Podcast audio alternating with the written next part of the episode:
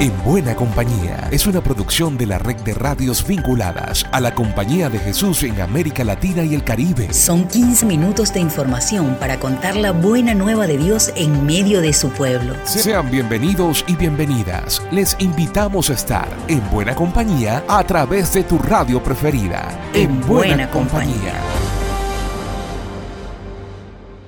Amigas y amigos de América Latina y el Caribe, reciban un grandísimo abrazo de parte de todo el equipo de la red de radios jesuitas en este nuevo año. Nos presentamos en esta oportunidad con el primer programa de este 2022 y con la entrega número 42, siempre en buena compañía. Hemos renovado nuestra propuesta del espacio con el objetivo de acompañarles mucho mejor, estén donde estén.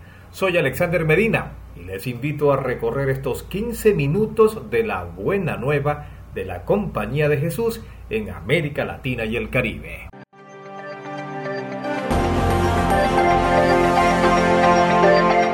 Comenzamos con la palabra siempre oportuna del Papa Francisco. El padre Lucas López nos comparte su reflexión sobre el rol de los medios de comunicación. Un saludo a Alexander. A finales de enero, Francisco el Papa se dirigía a un consorcio de medios de comunicación para reflexionar con ellos sobre la infodemia que acompaña a la COVID. Se refería no solo a la acumulación de mentiras o falsificaciones, sino también, y esto es literal, a la multiplicación y superposición de informaciones, comentarios y opiniones denominadas científicas que acaban creando confusión. Y es que desde la empresa y también de la profesión periodística tenemos que subrayar el carácter de servicio público que construyó los mejores momentos de esta noble tarea. Se trata de alejarnos de la prisa comercial, la simplificación maniquea y el barullo de los mensajes empeñados en enganchar clientela más que en informar a la ciudadanía. Se trata de poner en el centro a la persona y sus necesidades informativas. Así que Alexander nos miramos en este espejo en buena compañía. Lucas López, del equipo CEPAL, para la red de radio jesuita de América Latina y el Caribe. Ecología, espiritualidad, pueblos indígenas, dignidad de la mujer, derechos humanos, justicia, ciudadanía. De todo esto hablamos en buena compañía. Proseguimos en Brasil, en donde la provincia jesuita se encuentra de fiesta por la celebración de la profesión de los votos religiosos de los novicios jesuitas. Escuchamos a Paulo Vinicius da Silva Abreu. Mi nombre es Paulo Vinicius, soy un novicio de la provincia jesuita del Brasil y estoy en transición al segundo año y vengo a compartir sobre la celebración que tuvo lugar el pasado fin de semana donde seis novicios hicieron sus votos de perpetua castidad, pobreza y obediencia en la compañía de Jesús. El noviciado está marcado por varias experiencias y pruebas propias de esta etapa de formación. Y así, el novicio busca sentir y gustar interiormente las cosas, como dice San Ignacio en los ejercicios espirituales. Decía el gran sacerdote jesuita Peter Hans Kovenbach que el noviciado es el momento de definir la vocación. Ante todo esto,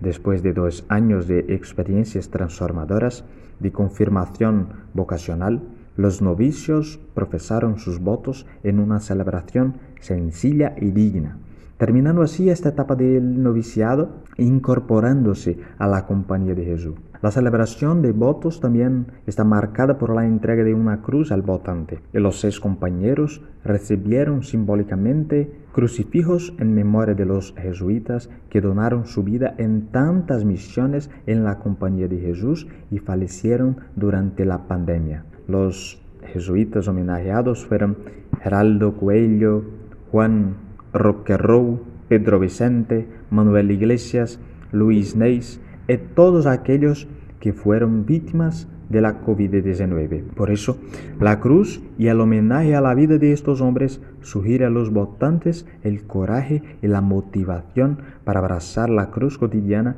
y seguir a Cristo que siempre nos llama y nos envía en misión. En esta radio estamos en buena compañía.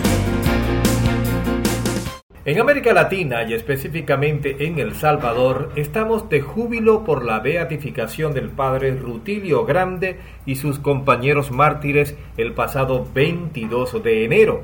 Nuestro compañero Gerardo Castro nos presenta esta reseña. En la Plaza Divino Salvador del Mundo en San Salvador inició el acto de beatificación de los sacerdotes Rutilio Grande y Cosme Espesoto. Junto a ellos, dos laicos subieron a los altares. Se trata de Nelson Rutilio y Manuel Solórzano. La plaza lucía abarrotada de feligreses. El cardenal salvadoreño Gregorio Rosa Chávez fue el encargado de presidir el acto religioso y durante la homilía dijo que este acto es una inspiración de fe y recuerdan el martirio como un símbolo de que otro mundo es posible y son un signo de amor y unidad. No una inspiración revolucionaria, sino una inspiración de amor y precisamente porque es amor lo que nos inspira, hermanos. Y añadió refiriéndose a los asesinos, quién sabe si las manos criminales que cayeron ya en la excomunión están escuchando en un radio allá en, en su escondrijo,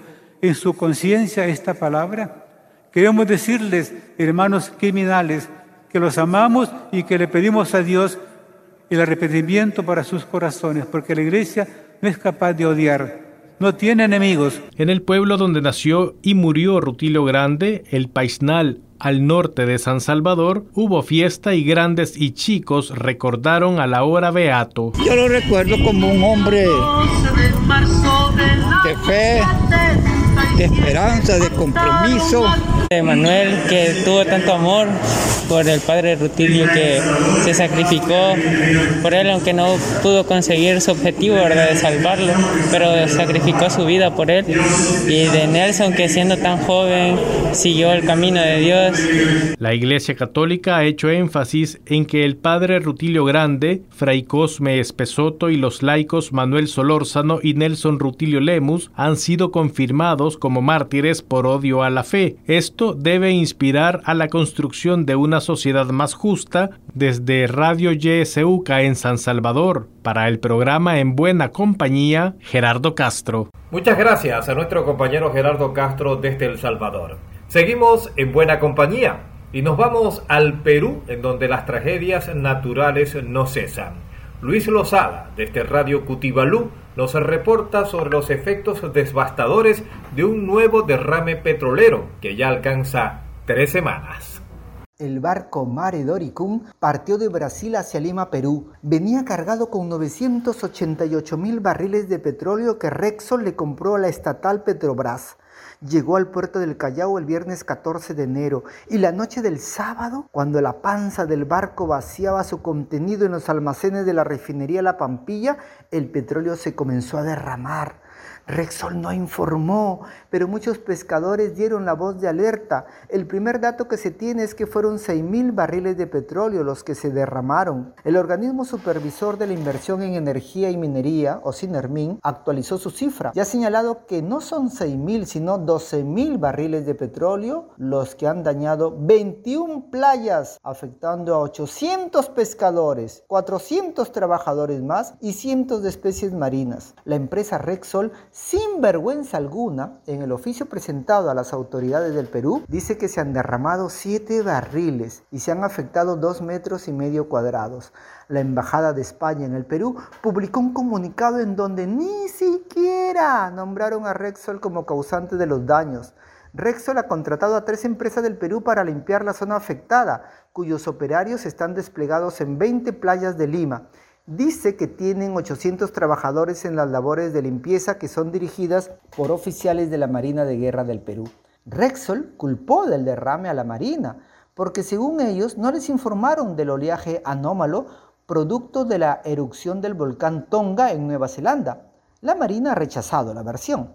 El Estado peruano le ha impuesto una multa a Rexol de 33 millones de dólares pero esta es deducible del impuesto a la renta. Rexol ha recibido 32 sanciones ambientales en el Perú. En esta ocasión, también el Poder Judicial le ha ordenado al gerente general de Rexol, Jaime Fernández Cuesta Luca de Tena, y otros tres representantes que no pueden salir del país durante año y medio. Este es uno de los desastres ecológicos más grandes en el Perú. Según el estudio, la sombra de los hidrocarburos en el Perú, desde 1997 al 2021 se han producido 566 derrames que afectaron río, flora, fauna y la salud de los pueblos indígenas que conviven con esta industria. Desde Cutibalú, de Piura, Perú, para América Latina y el Caribe, Luis Enrique Lozada Gallardo. Más de 40 radios, oficinas de comunicación, estamos contigo, estamos en buena compañía. Y seguimos con más. Nuestra compañera Diana Tantalián nos entrega la siguiente reseña sobre novedades en la CEPAL. Hola Alexander, un gusto poder reencontrarnos nuevamente en este 2022, compartiendo con nuestros oyentes las noticias de la Compañía de Jesús en América Latina y el Caribe. A continuación compartiré nuestra información. El Padre General Arturo Sosa envía un nuevo videomensaje titulado Mostrar el camino hacia Dios, el cual introduce la reflexión al sexto capítulo de su libro En Camino con Ignacio. El Centro Virtual de Pedagogía Ignaciana presenta su boletín de febrero con el título La persona en el centro de la acción educativa, con un listado de artículos sobre el tema. Informamos que ya están disponibles la Guía de Oración 18, Jesús y su relación con la creación, y la número 19, Jesús camina con los jóvenes, elaborada por la CEPAL para el año ignaciano. Recuerden que pueden encontrar toda esta información y muchas más noticias en nuestra web jesuitas.lat. Informó para ustedes Diana Tantaleán del equipo CEPAL. América Latina y el Caribe están en buena compañía. En Honduras, el Congreso Nacional aprueba ley que condena golpe de Estado de 2009 y otorga amnistía a presos políticos.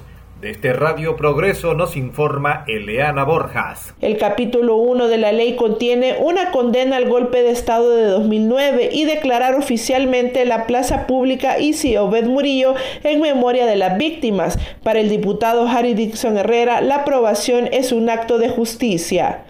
Era algo que le debíamos a la sociedad hondureña, que aquí en el Congreso Nacional se pretendió legalizarlo con sendos decretos donde se destituyó a un presidente de la República legalmente electo la ley para la reconstrucción del Estado establece la amnistía para la liberación de los presos políticos, la cual debe ser aplicada de forma expedita, explica la diputada Silvia Ayala, presidenta de la comisión dictaminadora. No va a ser un cheque en blanco para que cualquier persona que esté sindicada a la comisión de un acto delictivo o de un eh, delito pueda haberse beneficiado. Aquí está establecido claramente que tiene que tener una validación de tener la connotación de persecución política. Eh, con esto y con el decreto de amnistía, eh, de oficio deberían de, proceder la mayoría de los miembros del Poder Judicial, pero en caso de que no lo hagan, los apoderados o apoderadas de, la, de, la, de los encausados eh, pueden presentar esto y con el solo hecho de presentarlo, pues van a ser beneficiarios de este decreto de amnistía. Además, la nueva ley ordena la creación de una comisión internacional contra la corrupción y la impunidad con asesoría de la Organización de las Naciones Unidas, la ley para la reconstrucción del Estado constitucional de derecho y para que los hechos no se repitan fue aprobada con la dispensa de dos debates. Un reporte de Eleana Borjas Coello desde Radio Progreso en Honduras para el programa En Buena Compañía. Una nota especial en Buena Compañía.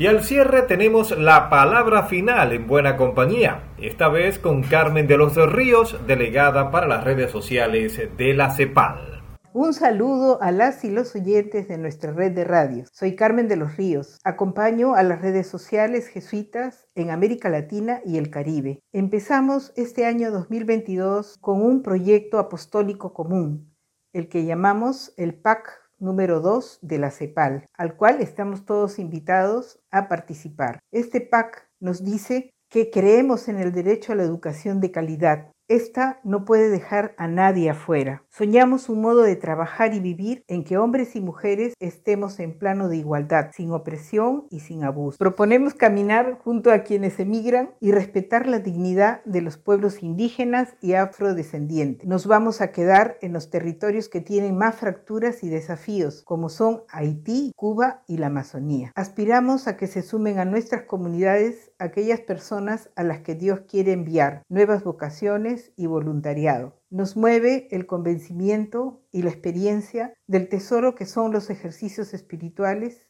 y la espiritualidad del discernimiento. Este año 2022 nos ponemos todos en marcha, nos sumamos a este proyecto común.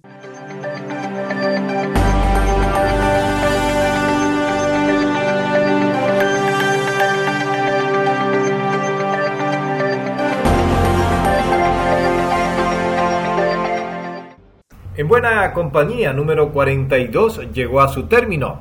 La invitación será para la próxima semana y ya lo sabe, por esta misma emisora de la red de radios jesuitas de América Latina y el Caribe.